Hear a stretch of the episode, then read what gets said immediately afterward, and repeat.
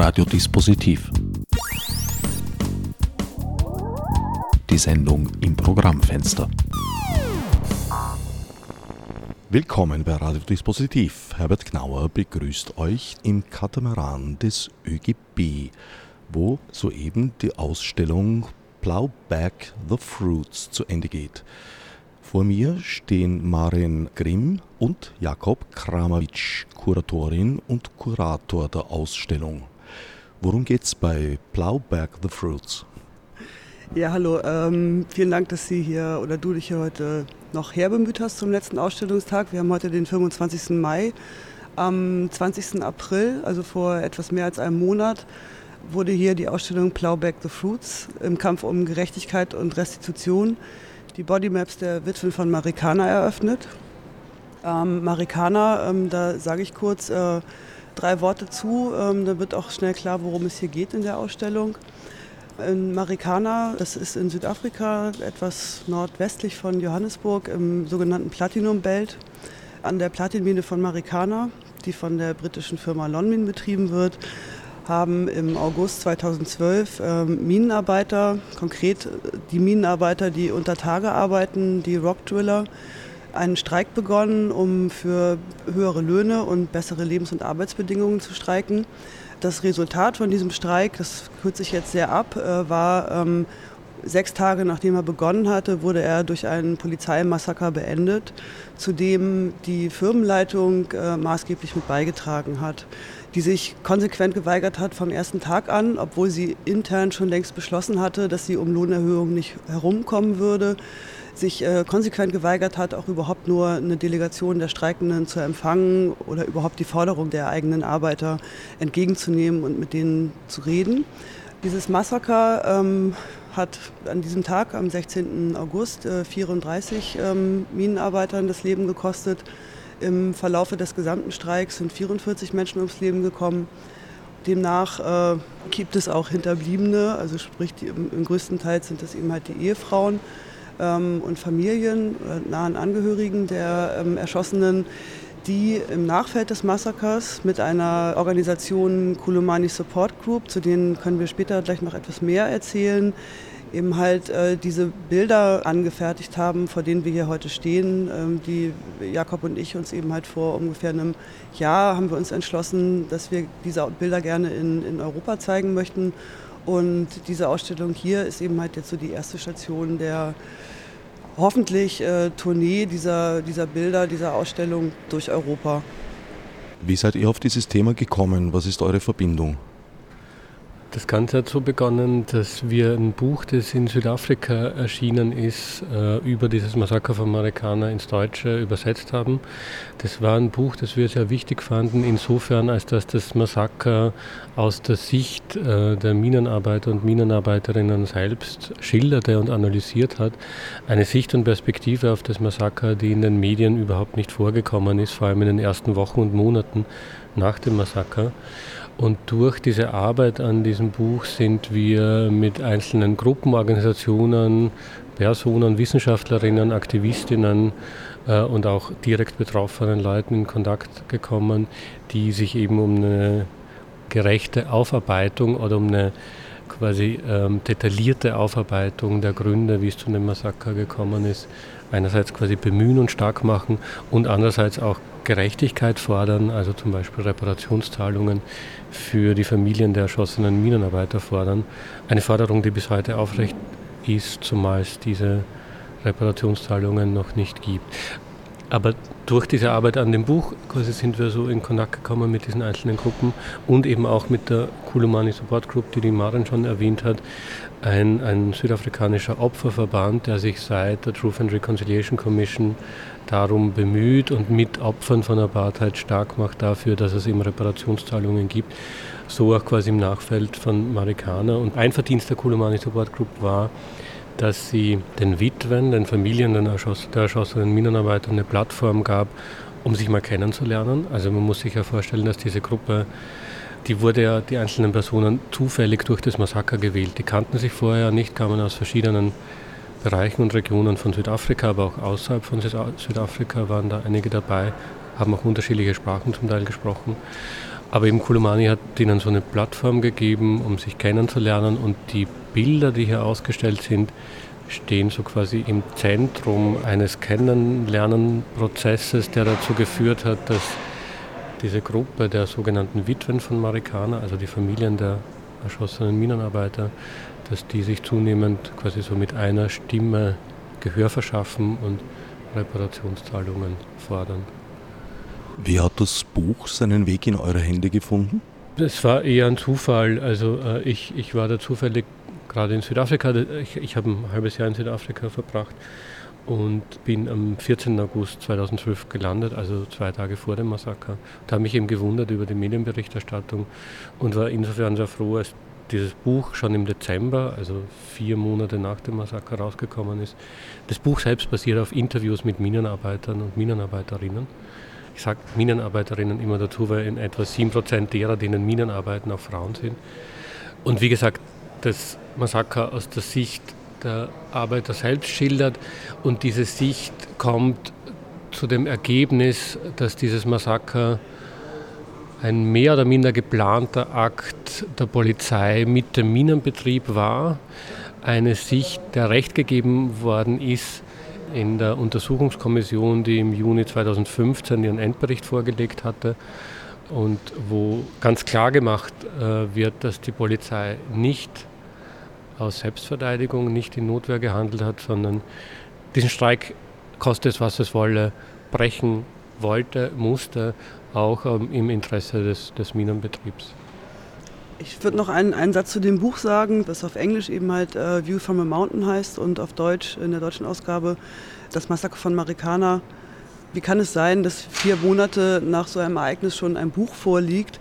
Der Grund dafür ist, dass eben halt auch bereits vor diesem Streik ähm, ähm, die Situation sehr, sehr angespannt war dass auch äh, verschiedene Organisationen, wie zum Beispiel die Benchmarks Foundation, das ist eine von der Kirche, in südafrikanischen Kirche getragene Organisation, die Benchmarks Foundation untersucht und monitort sehr genau das ähm, Geschäftsgebaren von ähm, transnationalen Firmen in Südafrika. Und in dem Zusammenhang war eben halt auch Lonmin unter anderem, aber auch ähm, andere Minenbetreibergesellschaften, die eben halt größtenteils äh, nicht aus Südafrika sind, sondern aus Europa oder äh, USA kommen, oder Australien auch, sowieso schon im, in, so im Zentrum der Aufmerksamkeit von eben halt ähm, Organisationen, die sich in Südafrika eben halt kritisch mit der Kontinuität der äh, Wirtschaftspolitik äh, seit der Apartheid äh, beschäftigen. Und deswegen gab es schon eine relative Aufmerksamkeit eben halt auch von teilweise Akademikern der Wits University oder anderen Universitäten in Südafrika, die halt gesagt haben, wir müssen einfach die Perspektive der Arbeiterinnen und der Familien und aller, die da im Umfeld dieser Minen leben, plus das migrantische Arbeitssystem, was da immer noch in, in, in Kraft ist, muss man sich einfach ganz genau angucken. Und deswegen gab es bereits bevor ähm, dieses Buch ähm, dann erschienen ist, also auch und vor dem Streik, hat zum Beispiel die Benchmarks Foundation einen sehr kritischen Bericht über die Firma Lonmin veröffentlicht, also wirklich äh, literally zwei oder drei Tage vor dem oder eine Woche äh, vor dem Streik ist dieser Bericht erschienen, der eben halt darauf aufmerksam gemacht hat, wie die Umstände äh, im Umfeld der, der Lonmin Marikana Mine sind. Deswegen das kam nicht alles von irgendwoher, sondern es war vollkommen klar, dass es auf einen Brennpunkt hinzuläuft, dass auch schon in der Gewerkschaftslandschaft relativ viel passiert war, nämlich äh, dass die Gewerkschaft NUM, National Union of Mine Workers, die ja auch eine lange Geschichte im Anti-Apartheid-Kampf in Südafrika hat, eben halt zunehmend an Gewicht verloren hat, ähm, das Vertrauen der Arbeiterinnen verloren hat, auch zu Recht, weil sie sich nämlich eher äh, auf Seiten des äh, Managements gestellt hat, beziehungsweise nicht verhalten hat zu den Fragen und Problemen und Nöten der Arbeiterinnen. Und eine andere Gewerkschaft stärker geworden ist äh, im, im gesamten Platinum Belt, nämlich die AMCU, die jetzt auch führende Gewerkschaft in allen großen Platinminen in dieser Region eben halt ist. Also es waren sozusagen schon mehrere Prozesse und Verwerfungen in Gange, die ähm, auch bereits vor diesem Streik äh, dazu geführt haben, dass es eine sehr angespannte und sehr dynamische Situation auch schon vorher gab. Also dieser Wendepunkt in der Postapartheidspolitik hat sich schon längere Zeit abgezeichnet. Das ist jetzt, müsste man jetzt sich deine Formulierung genauer angucken. Also der Wendepunkt in der Post-Apartheidspolitik, da könnte man sich fragen, vermuten, also es wird ja davon ausgegangen, äh, dass äh, die Wende in Südafrika eigentlich 1994, 1995 mit den ersten demokratischen Wahlen und eben halt einer neuen äh, demokratischen Verfassung begonnen hätte.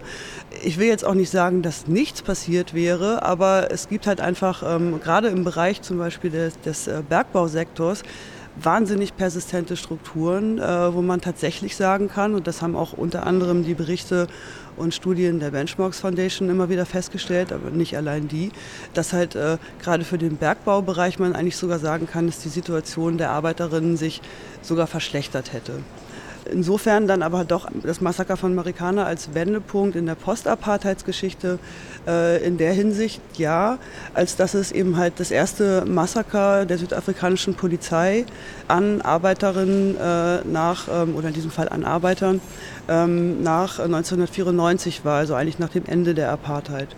Von daher kann man schon sagen, dass das einen Wendepunkt markiert und es ist bis heute auch äh, ein sehr starker Bezugspunkt für alle möglichen sozialen Bewegungen und äh, politischen Parteien und Institutionen im Kampf um, um Gerechtigkeit in Post-Apartheid Südafrika, der sehr, sehr notwendig ist.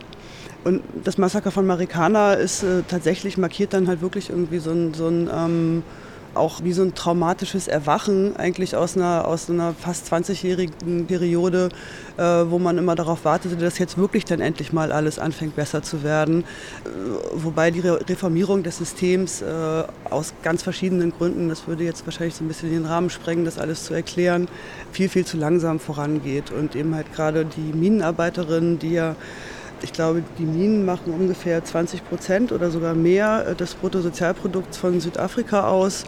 Ähm, aber gerade eben halt diese Arbeiterinnen von äh, demokratischen äh, Reformen und Verbesserungen in Südafrika eben halt so gut wie nicht profitieren konnten bisher. Wie kommt die badische Anilin- und Soda-Fabrik, besser bekannt unter dem Kürzel BASF, in dieses Spiel? BASF ist schlicht der Hauptabnehmer des Platins von dieser Mine, in der das Massaker passiert ist. In einem Jahresumfang, der sich 2014, das war ein wirkliches Krisenjahr, was die Platinproduktion betrifft, weil der, das war gekennzeichnet von, von sehr vielen Streiks, monatelangen Streiks, Produktionsaufwand von 50 Prozent, in diesem selben Jahr, 2014, da war der Geschäftsumfang 450 Millionen Euro, genau, und 2015 650 Millionen Euro. Also da kann man nicht sagen, das ist nichts. Es ist schon ein sehr, sehr hoher Betrag.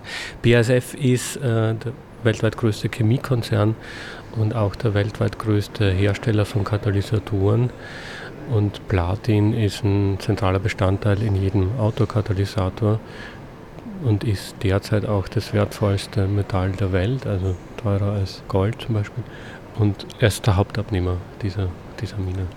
Wir alle fahren damit. Hauptabnehmer noch mal kurz, um eine Zahl hinterherzuschieben. Ähm, ich glaube, dass ähm, um die 60 Prozent ähm, der Jahresproduktion von Lonmin von BASF aufgekauft wird. Und nebenbei bemerkt kauft BASF aber nicht nur bei Lonmin, sondern auch noch bei benachbarten Platinminen, auch nicht unerheblichem Umfang ein.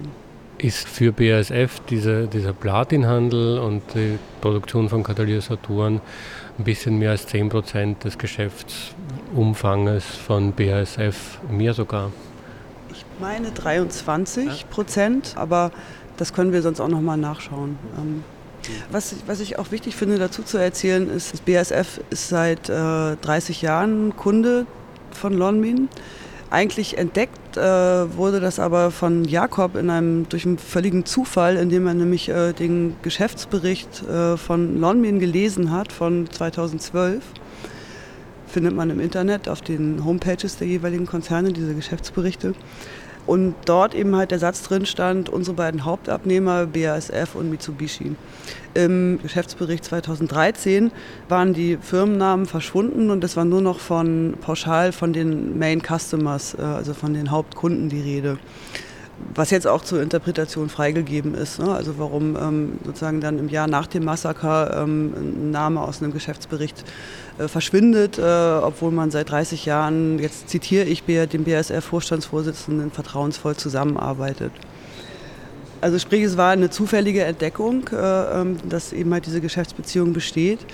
Die im Übrigen wurde diese Verbindung auch äh, direkt nach dem Massaker 2012 in den europäischen Medien auch nicht hergestellt. Ne? Also da hat sich niemand die Mühe gemacht, mal irgendwie nachzugucken, was hätten wir dann eventuell äh, mit, diesem, mit diesem Metall zu tun, was da eben halt aus der Erde gemint wird.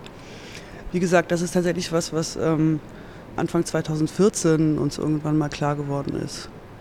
Ich nehme an, ein direktes Engagement oder eine Involvierung von BASF ist in keiner Weise nachvollziehbar.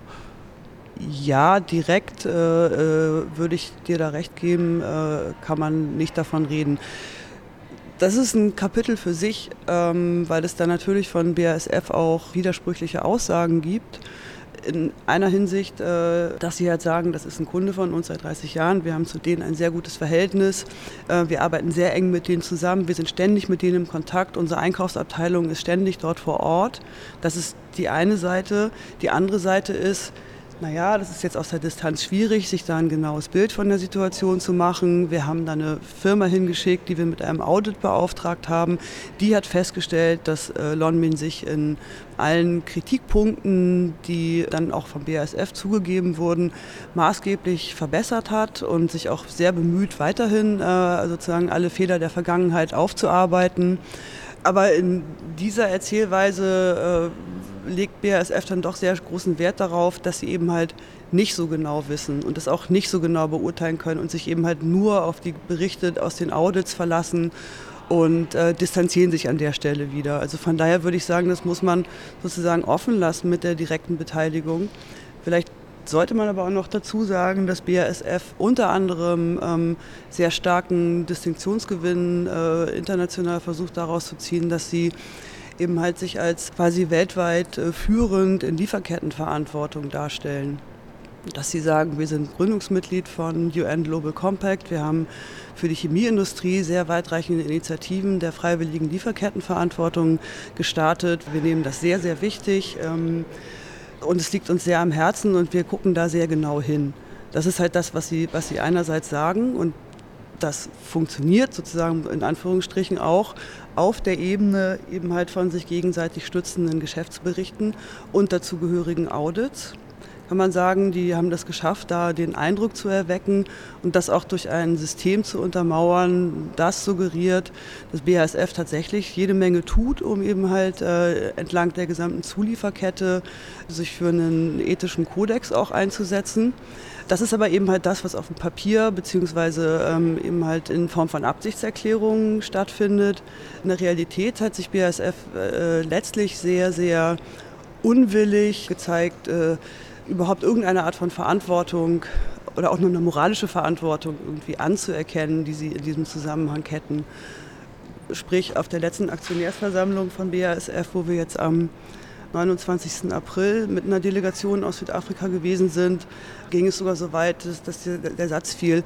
Und jetzt stehen Sie hier bei uns vor der Tür und verlangen Entschädigungszahlungen, also mit so einem quasi mit so einem leicht empörten Duktus in der Stimme. Das tut uns ja alles sehr leid, aber wir sind wirklich nicht verantwortlich dafür. Und wir, wir, wir haben alles getan, was wir können.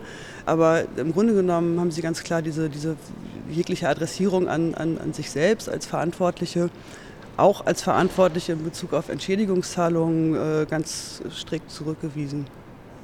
Also ich kann noch mal vielleicht so eine Chronologie erzählen. Ähm, 2012 war das Massaker 2013 ähm, sind wir, oder Ende 2013 zufällig draufgekommen, dass BASF Hauptkunde von dieser Mine ist, in der das Massaker stattfand. BASF hat von sich aus selbst nie etwas zu diesem Massaker gesagt, von sich auch nie etwas über die Beziehung, die sie äh, haben zu diesem äh, weltweit drittgrößten Platinbetrieb Lonmin in Marikana der Mitschuld war an diesem Massaker. BASF hat erst 2015 auf Drängen von Bischof Jose Hooker, der bei der Aktionärsversammlung von BASF die Geschäftsbeziehung thematisiert hat und die skandalösen Zustände vor Ort umschrieben hat. Erst auf Drängen dieser Intervention von Bischof Jose Hooker hat BASF dazu Stellung genommen und hat ihm sehr ausweichend äh, gesagt, sie können das aus der Distanz schwer beurteilen, wie da die äh, Bedingungen sind vor Ort und sie müssen auf den Endbericht der Untersuchungskommission warten. Dieser Endbericht der Untersuchungskommission ist ein paar Monate später rausgekommen und hat wenig überraschend ganz klar festgestellt, dass ihr Partner, das Landmin, dieser Minenbetrieb, mitschuld am Tod dieser 44 Menschen ist, mitschuld am Massaker von Marikana und große Verantwortung trägt für die miserablen, ja menschenunwürdigen Lebensbedingungen der Arbeiter und Arbeiterinnen, die für BASF das teuerste Metall der Welt aus der Erde schürfen. Die leben äh, zumeist ohne Strom und fließend Wasser und ohne Kanalisation. Und BASF hat dann auf diesen Endbericht mit folgendem Satz reagiert, auf diesen Endbericht, der eben diese Mitschuld ganz klar deutlich macht, mit dem Satz, ähm, der Bericht sagt, Lonmin hätte es auch anders machen können. Das war die Beurteilung von BASF darauf und die Reaktion war, das schon erwähnte Audit mit Lonmin zu machen, das zum Ergebnis hatte, laut BASF, dass alles okay ist soweit, außer ähm, die Sicherheitsstandards sind zu verbessern und jetzt hilft BASF Lonmin, die Werksfeuerwehr zu verbessern und zu modernisieren und meint, dass das ausreichend wäre. Es ist ganz klar gewesen, als wir dann jetzt am 29. April bei der Aktionärsversammlung 2016 von BASF haben die Witwen, deren Bilder wir hier sehen ähm, und ausgestellt haben, haben die Witwen BASF damit konfrontiert, dass weiterhin keine Reparationszahlungen ausbezahlt worden sind, haben sie mit ihren Lebens- und Arbeitsbedingungen äh, konfrontiert, die zum Teil so sind, dass einige dieser Witwen unter der Armutsgrenze leben, also dass da Ernährungssicherheit nicht gegeben ist. Einige der Witwen sind, das muss man sich auch vorstellen, sind bei Lonmin angestellt. Lonmin hat als Geste der vermeintlichen Reparationszahlung den Familien angeboten, dass eine Person den ermordeten Mann, Bruder, Freund in der Mine ersetzen kann. Und das Angebot wurde insofern mehrheitlich angeboten, als dass für viele das die einzige Chance war, überhaupt zu überleben bzw. die Kinder zu versorgen. Also eine der Witwen, die da war, Don Bisolile Mosebezane, ist Putzfrau, ist Putzfrau bei Lonmin und putzt letztlich die Büros des Management, das äh, mitverantwortlich war für den Mord an ihrem Mann. Und BASF meint, angesichts dieser Situation, äh, es reiche, die Werksfeuerwehr zu modernisieren. Das ist der Status quo der, des Falls. Hat sich an den Lebensbedingungen sonst etwas geändert? Wurden die Löhne zum Beispiel erhöht? Äh, die Löhne wurden äh, nach dem Streik, also das Massaker konnte den Streik letztlich nicht brechen. Die sind die haben, äh, am 17. August den Streik wieder aufgenommen, also einem Tag, einem Tag nach dem Massaker, und konnten Lohnerhöhungen von 7 bis 22 Prozent erwirken dann im September. 2014 kam es dann zu einer schon erwähnten noch größeren Streikwelle, wo ich glaube für einige Wochen um die 800.000 Leute gemeinsam im Streik waren. Und da wurden schon signifikante Lohnerhöhungen erstreikt, aber die damals geforderte Summe von 12.500 Rand, das waren damals um die 1000 Euro, heute sind es nur mehr so 750 Euro umgerechnet, die wird noch immer nicht ausbezahlt. Vielleicht ein Beispiel ähm, von einer anderen Witwe, die auch hier ein Bild in der Ausstellung hat und die die, die zweite der Delegation der Witwen von Marikana war, nämlich Agnes Makopano Telejane. Deren Mann hat über zwei Jahre, glaube ich, bei Lonmin gearbeitet, auch als Rocktool Operator. Ähm, wir haben sein, seine Arbeitspapiere gesehen, auch seine Firmenkarte oder Arbeitskarte, mit der er sozusagen bei Lonmin dann rein und rausgegangen ist. Da steht ganz deutlich Lonmin drauf. Lonmin sagt aber, er gehört wie ungefähr ähm, schwankende Zahl, aber ungefähr ein Drittel der gesamten Angestellten äh, von Lonmin zu sogenannten Subcontractors. Das sind Leute, die halt für Arbeitsagenturen äh, arbeiten. Die verdienen, oder er hat damals, sein letzter Lohnzettel da, äh, hat äh, 4250 Rand und ein paar Zerquetsche irgendwie äh, ähm, aufgerufen. Wir haben, das war 2012, wir haben mit äh, jetzt im Februar 2016 mit jemandem gesprochen, der auch als äh, Subcontractor für Lonmin arbeitet ähm, und der hat gesagt, er verdient äh, 4.750 Rand. Das wären dann äh, 500 Rand mehr. 500 Rand ist äh, je nach äh, Inflation äh, irgend sowas unter 20 Euro äh, oder so um die 20 Euro. Das ist halt im, im Vergleich zu sozusagen dem, was notwendig wäre, um dort halt äh, die Verhältnisse grundlegend zu verbessern für die Leute, natürlich ein, ein großer Witz. Und auch ähm, bis heute werden diese 12.500 Rand, die damals die Forderungen äh, der Rockdrill Operator in dem Streik 2012 waren, äh, Living Wage, äh, so haben sie es genannt, Forward for a Living Wage. Die 12.500 Rand äh, werden bis heute auch nicht ausgezahlt.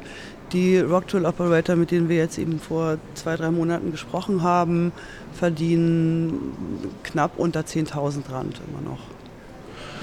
Damit sind wir, glaube ich, fürs erste Mal so mit der Ausgangssituation ein wenig vertraut. Vielleicht führt ihr uns jetzt, wie versprochen, die Radioführung durch die Ausstellung.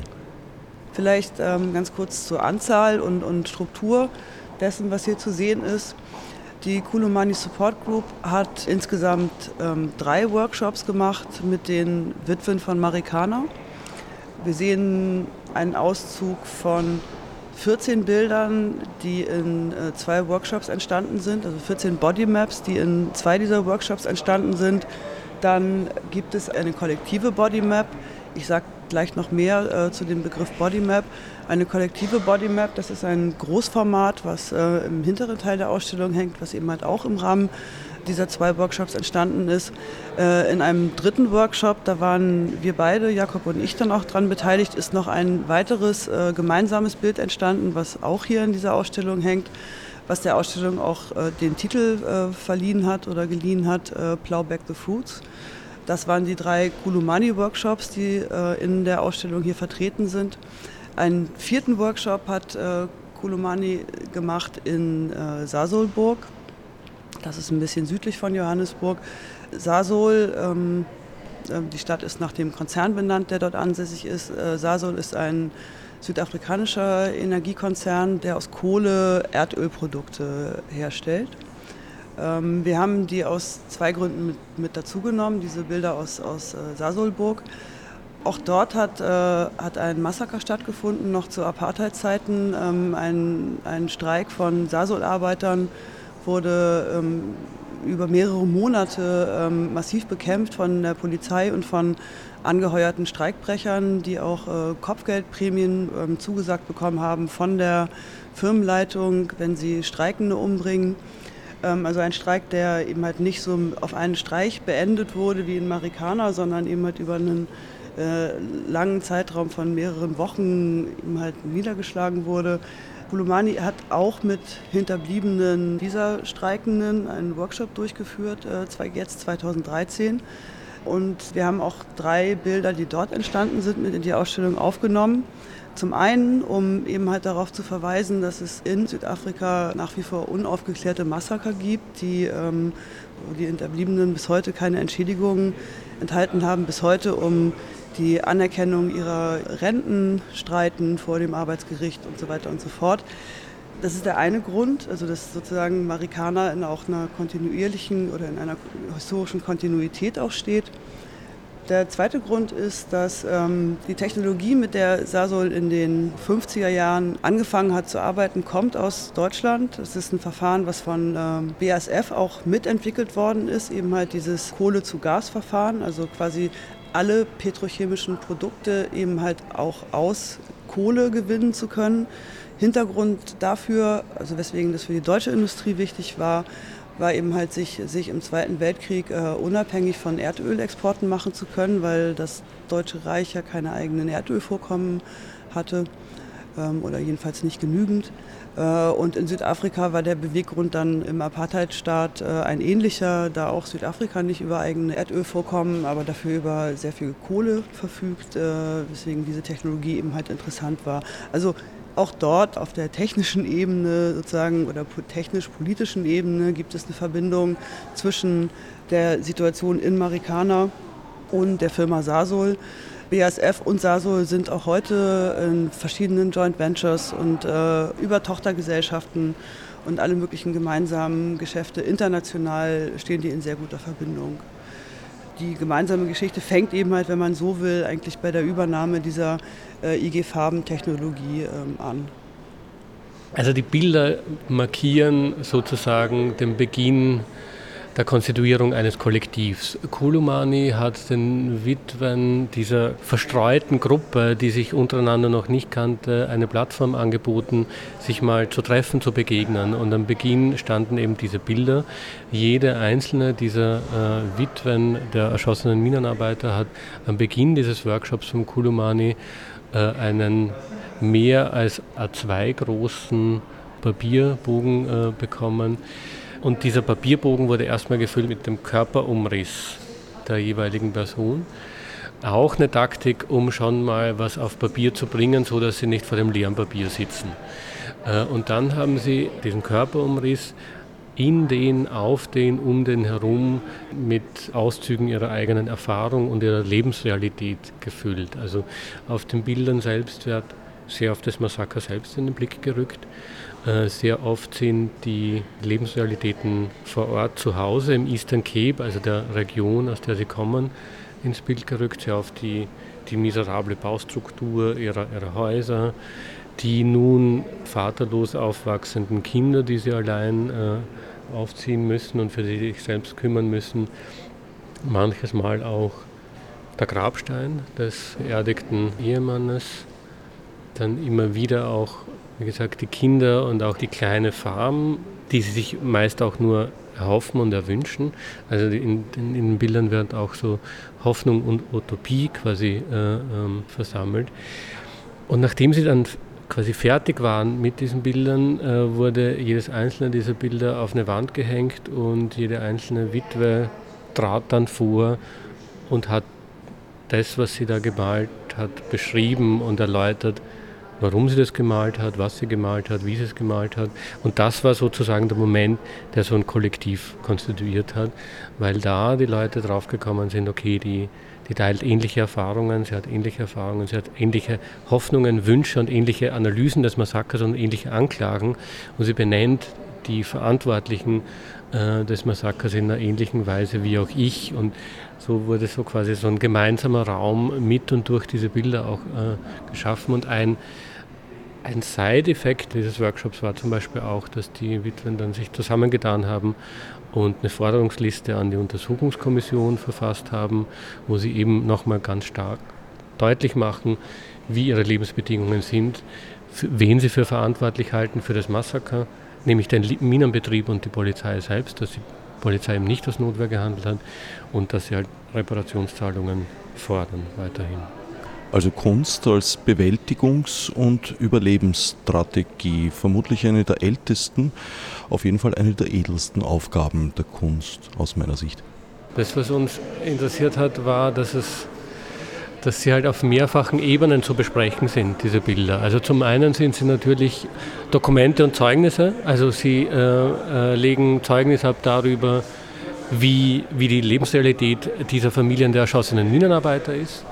Sie sind äh, Zeugnis der Analyse, deren Analyse äh, äh, des Mas Massakers. Sie sind ein sehr, sehr starker Ausdruck einer, einer marginalisierten Gruppe, intervenieren insofern sehr, sehr ausdrucksstark in dominante Machtverhältnisse, sind also auch Interventionen, also Dokumente, Zeugnisse, Interventionen und darüber hinaus halt haben wir sie als Kunstwerke behandelt, weil sie unserer Meinung nach auch Kunstwerke sind. Also sie sind was man hier sieht in der ÖGB ist äh, auch eine Kunstausstellung, ganz klar.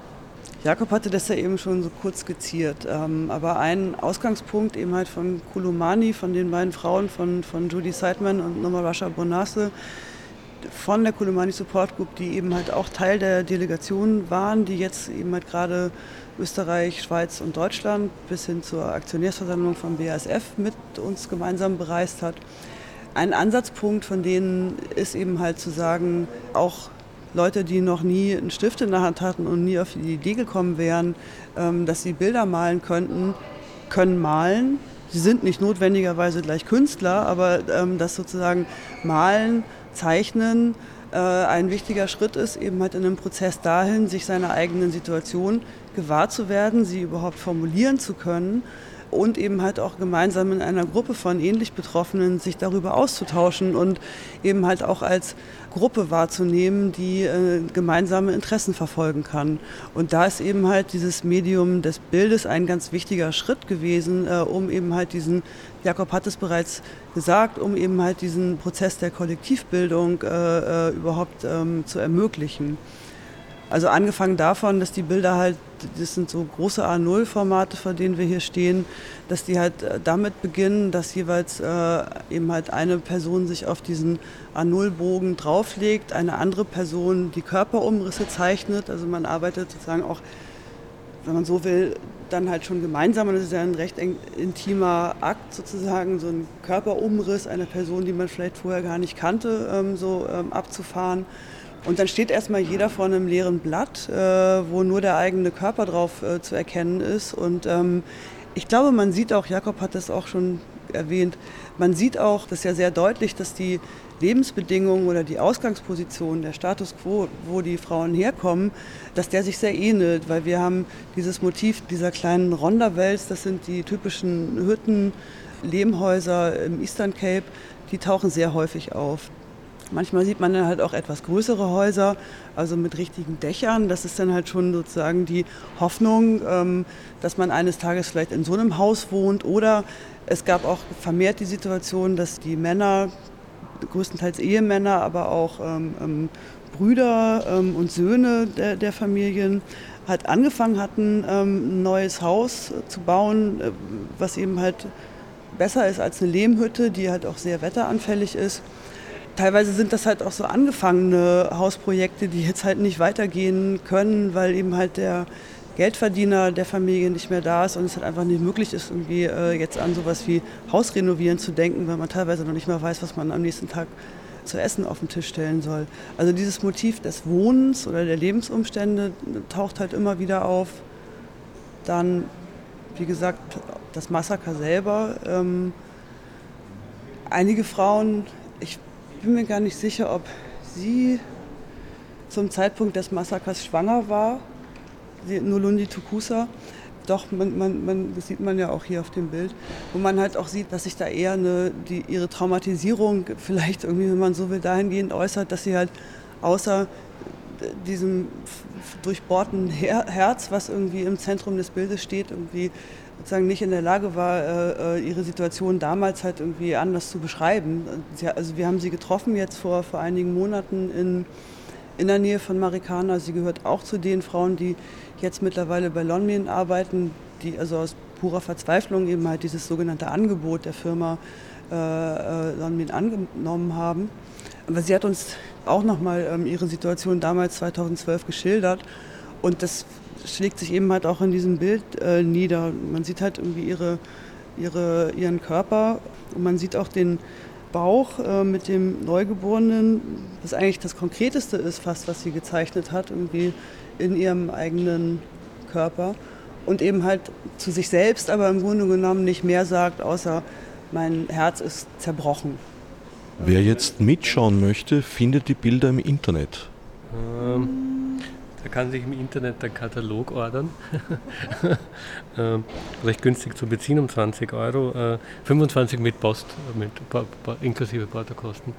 Der äh, Katalog ist unserer Ansicht mehr als nur ein Katalog. Also zum einen sind all die Bilder äh, nicht nur abgedruckt, sondern auch beschrieben, also von den, von den Witwen selbst. Es sind auch Texte drinnen, die sozusagen das historisch herleiten, wie es zu diesen Workshops gekommen ist. Also es hat auch viel mit dem Konzept des Theater der Unterdrückten zu tun, das in Südafrika im Kampf gegen Apartheid für die bildende Kunst auch adaptiert worden ist. Also da gab es schon in den 70er, späten 70er und 80er Jahren Tendenzen, zum Beispiel Siebdruck, Infrastruktur in Townships zu bringen und mit den Gruppen dort vor Ort zu arbeiten, wo Arbeiten entstanden sind, die heute auch im, im MoMA hängen, äh, Museum für moderne Kunst in New York. Das zum einen, also die Bilder werden in ihrer aktivistischen und auch kunsthistorischen Geschichte so eingebettet, analysiert, kontextualisiert. Und dann äh, sind noch einige Texte drinnen, die sich einerseits mit dem Status quo der Lebens- und Arbeitsbedingungen der Minenarbeiter und Minenarbeiterinnen beschäftigen, aber auch den Konnex zur europäischen Rohstoffpolitik ziehen und im Konkreten die Geschäftsbeziehungen von BASF und Lonmin unter die Lupe nehmen. Also genau das alles vereinigter Katalog, den man im, äh, im Internet bestellen kann unter der Adresse basflonmin.com gibt es auch eine Bibliothek zur Ausstellung äh, zu sehen.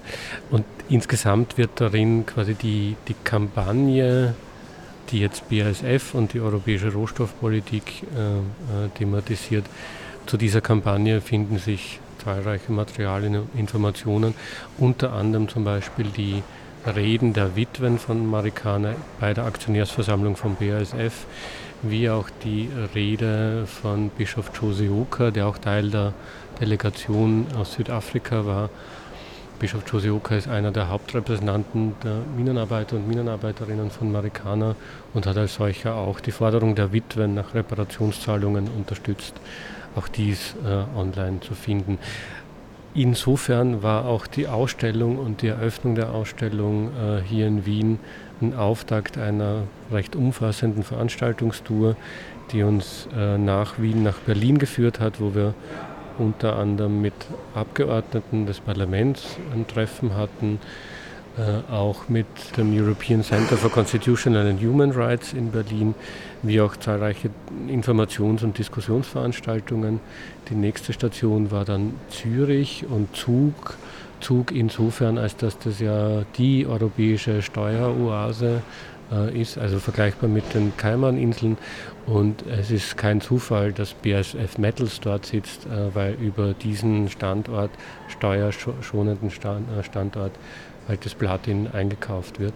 Dort haben wir mit Partnerinnenorganisationen auch eine Petition in den Briefkasten der Briefkastenfirma von BASF Metals eingeworfen und haben uns auch mit Abgeordneten des kantonalen Parlaments getroffen.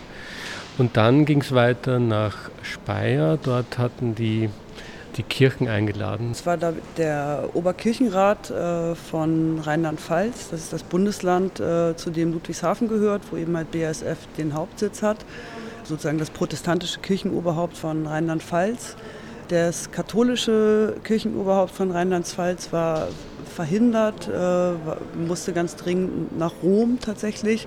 Aber es gibt eine gemeinsame Erklärung der beiden großen Landeskirchen, ähm, die eben halt einen Teil unserer Delegation auch empfangen haben, sich äh, in dieser Angelegenheit äh, stärker engagieren zu wollen und auch im Hinblick auf die kommende Aktionärsversammlung 2017 da stärker auch an der Vorbereitung zu beteiligen und auch ähm, ihrerseits Druck auf BASF aufzubauen, beziehungsweise überhaupt sich mal zu trauen. Das, und das muss man sagen, äh, ist für die Kirchen in Rheinland-Pfalz schon ein großer Schritt, wenn die, wenn die sagen, sie möchten sich da engagieren in der, in der Angelegenheit und BASF kritische Fragen stellen. Wir begrüßen das natürlich. Wir sind aber erstmal so ein bisschen abwartend, weil die Erklärung, die Sie jetzt veröffentlicht haben, ähm, nach dem Besuch der Delegation, hat es geschafft, BASF nicht mit einem Wort zu erwähnen. Von daher darf man da so ein bisschen gespannt sein, wie scharf die Kritik dann halt tatsächlich ausfallen wird. Aber wir sind schon sehr froh, dass es überhaupt zu diesem Treffen gekommen ist, äh, weil auch das hat ein Jahr Vorarbeit gebraucht, bis es möglich war, äh, äh dass es eben halt stattfinden konnte. Grundsätzlich, ähm, und, und das, das sage ich jetzt auch nochmal, weil wir hier im Gebäude des ÖGB stehen, grundsätzlich ist es so, dass wir mit sehr vielen Organisationen sowohl in Europa als auch in Südafrika zusammenarbeiten, die eher aus einem kirchlichen Kontext kommen. Gruppen in Europa, die sich eben halt über das Engagement gegen die Apartheid hinaus auch noch mit den Realitäten im heutigen Südafrika beschäftigen, kommen eher aus kirchlichen Kreisen. Die CASA in Heidelberg, das ist die kirchliche Arbeitsstelle äh, für das südliche Afrika zum Beispiel, ist ein sehr enger Kooperationspartner von uns. Die Benchmarks Foundation, von der wir gesprochen hatten in, in, in, aus Johannesburg, ist eine Kirchen, kirchengetragene Organisation. Die Schweizer Organisation, mit der wir zusammenarbeiten, äh, Solifon und Kesa, sind auch kirchenbasiert. Wir haben uns natürlich bemüht, Kontakte auch zu Gewerkschaften in Europa aufzubauen über die Einnahme der von, sagen wir mal, 50 Quadratmetern hier im Foyer des äh, ÖGB hinaus äh, sind wir da noch nicht entscheidend weitergekommen. wir bleiben dann natürlich dran. Wir haben zum Beispiel versucht, äh, äh, ähm, Kontakt zu äh, der stärksten Gewerkschaft bei BASF in Deutschland aufzunehmen. Das ist die IGBCE, halt, äh, Gewerkschaft für, für Bergbau, Energie, Chemie. Die gilt als sehr konservativ, ist sie auch. Es ist sehr schwer, da, da überhaupt jemanden zu finden, der, der sich sozusagen als Repräsentant mal äh, überhaupt mit dem ganzen Fall Marikaner ähm, beschäftigt hätte. Da sind wir, wie gesagt, äh, immer noch dabei. Also es ist natürlich großartig, dass wir hier den Raum benutzen konnten und es ist auch eigentlich die richtige Stelle dafür, finden wir, diese Ausstellung in Wien jetzt hier in diesem Fall zu zeigen. Äh, wir würden uns aber wünschen, dass eben halt von Gewerkschaftsseite, äh, Stichwort internationale Solidarität, äh, da mehr passieren würde. Ich meine, die Umschreibung der, der Kooperation mit, mit, den Gewerkschaften, also ich, ich fand schon sehr bezeichnend, dass ähm, zur selben Zeit, als wir da die Ausstellungseröffnung war und eine fünfköpfige Delegation aus Südafrika hier war, der Chef der ÖGB auch im Haus war und keine Zeit fand, die Delegation zu begrüßen. Also das ist vielleicht auch so ein bisschen ein Bild des österreichischen Gewerkschaftsbundes und dessen, was aus dem Begriff einer internationalen Solidarität auch geworden ist. Also die, da sehen wir nicht äh, große Kraftanstrengungen der Gewerkschaften, weder in Österreich noch in Deutschland oder in der Schweiz. Wobei habe ich vor allem den Eindruck, dass es gerade und speziell in Österreich ähm, sehr ins Hintertreffen geraten ist, was natürlich traurig schade, aber auch bezeichnend ist für für den, für den derzeitigen Status quo der Gewerkschaften. Was ist euer persönlicher Hintergrund? Ja, ich arbeite an der Akademie der Bildenden Künste hier in Wien seit ähm, ziemlich genau zehn Jahren jetzt. Ähm, bin in der Filmklasse, also Klasse für Kunst und Film, mit, derzeit mit, mit äh, Professor Thomas Heise zusammen, also im Institut für Bildende Kunst. Bin Filmemacherin. Ja, das wäre jetzt erstmal so die, die Berufsbeschreibung.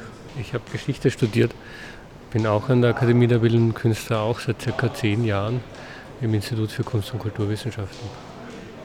Die Bilder drücken einerseits persönliche Zustände, Lebensumstände aus, auch emotionale Zustände und Umstände, andererseits aber auch die politische Forderung. Wir stehen hier jetzt vor einem ich glaube 1,20 mal 3,50 Meter breiten Bild, was im Februar 2016 in Südafrika entstanden ist, eben halt auf einem Workshop von Kulomani, wo Jakob und ich auch waren und äh, zehn der, der Witwen von Marikana. Und auf dem Bild ist äh, zum einen zu sehen ähm, die Geschichte des Platins, wie es eben halt von, von Lonmin ähm, verkauft wird nach Europa man sieht ein Flugzeug, äh, was eben halt dieses Platin transportiert, über den Stacheldrahtzaun, der Europa umkreist, hinwegfliegt und eben halt äh, bei BASF landet, stellvertretend. Aber auch die Schweiz als Station, eben halt als Umschlagplatz äh, ähm, über diese Steueroase Zug, ähm, die eine wichtige Rolle spielt, ist mit thematisiert. Und ganz am Ende eben halt das Auto und da drin der wichtigste Teil äh, für dieses Anliegen hier, nämlich eben halt der Abgaskatalysator, der äh, wie gesagt Platin enthalten muss, damit er funktioniert. Wir wollten, ähm, oder wir finden es großartig, dass dieses Bild entstanden ist, weil es uns sehr wichtig war, eben halt nochmal im Zusammenhang auch darzustellen, wie halt Platin einerseits äh, ähm, promotet wird als ein Edelmetall, was eben halt dazu beiträgt, dass äh, unser Leben hier sauberer und umweltfreundlicher verläuft und eben halt da, wo es herkommt, wo es halt tatsächlich ähm, unter komplett manuellen, sehr wenig äh, technisierten Bedingungen eben halt aus dem Berg geholt wird, leider nicht dazu beiträgt, dass äh, die Menschen, die diese Arbeit machen, ähm, auch davon profitieren würden, sondern im Gegenteil, es ist ja auch ein recht aufwendiger chemischer Prozess, im Endeffekt dann die Raffinierung äh, des Platins. Das Grundwasser im Umfeld der Minen ist größtenteils verseucht die Luftbelastung äh, auch außerhalb der Minen ist sehr hoch. Ähm, unter selber ähm, ist Staub ein großes Problem. Also äh, Silikosis, äh, Tuberkulose ähm, sind sehr ähm, häufige Berufskrankheiten in, in Südafrika oder unter Minenarbeiterinnen in Südafrika. Und wir wollten eben halt, dass, dass äh, der Zusammenhang mal in einem Bild auch hergestellt ist, wo man eben halt auf der einen Seite den Weg sieht, den das Platin von, von Südafrika dann eben halt nach Europa und in Europa nimmt und ähm, im unteren Teil des Bildes halt aber ähm, parallel dazu äh, eben halt die Lebensrealität äh, der, der Arbeiterinnen und speziell halt auch der Arbeiterinnen und Hinterbliebenen in Marikana darstellt, die nämlich eben halt keinerlei Entschädigung erhalten haben, wo sich eben halt nicht entscheidend etwas verbessert hat an, an ihrer Situation seit mittlerweile fast vier Jahren. Und deswegen halt auch am rechten Bildrand äh, diese Forderungen zu sehen sind. Und man hat vielleicht noch dazu gesagt, dieser Plowback the Fruits ist halt sozusagen ein Slogan, der dann auch in, im Rahmen von diesem Workshop, da jetzt im Februar entstanden ist. Plowback the Fruits ähm, ist sozusagen die freundliche Umschreibung der Forderung nach Reparationen.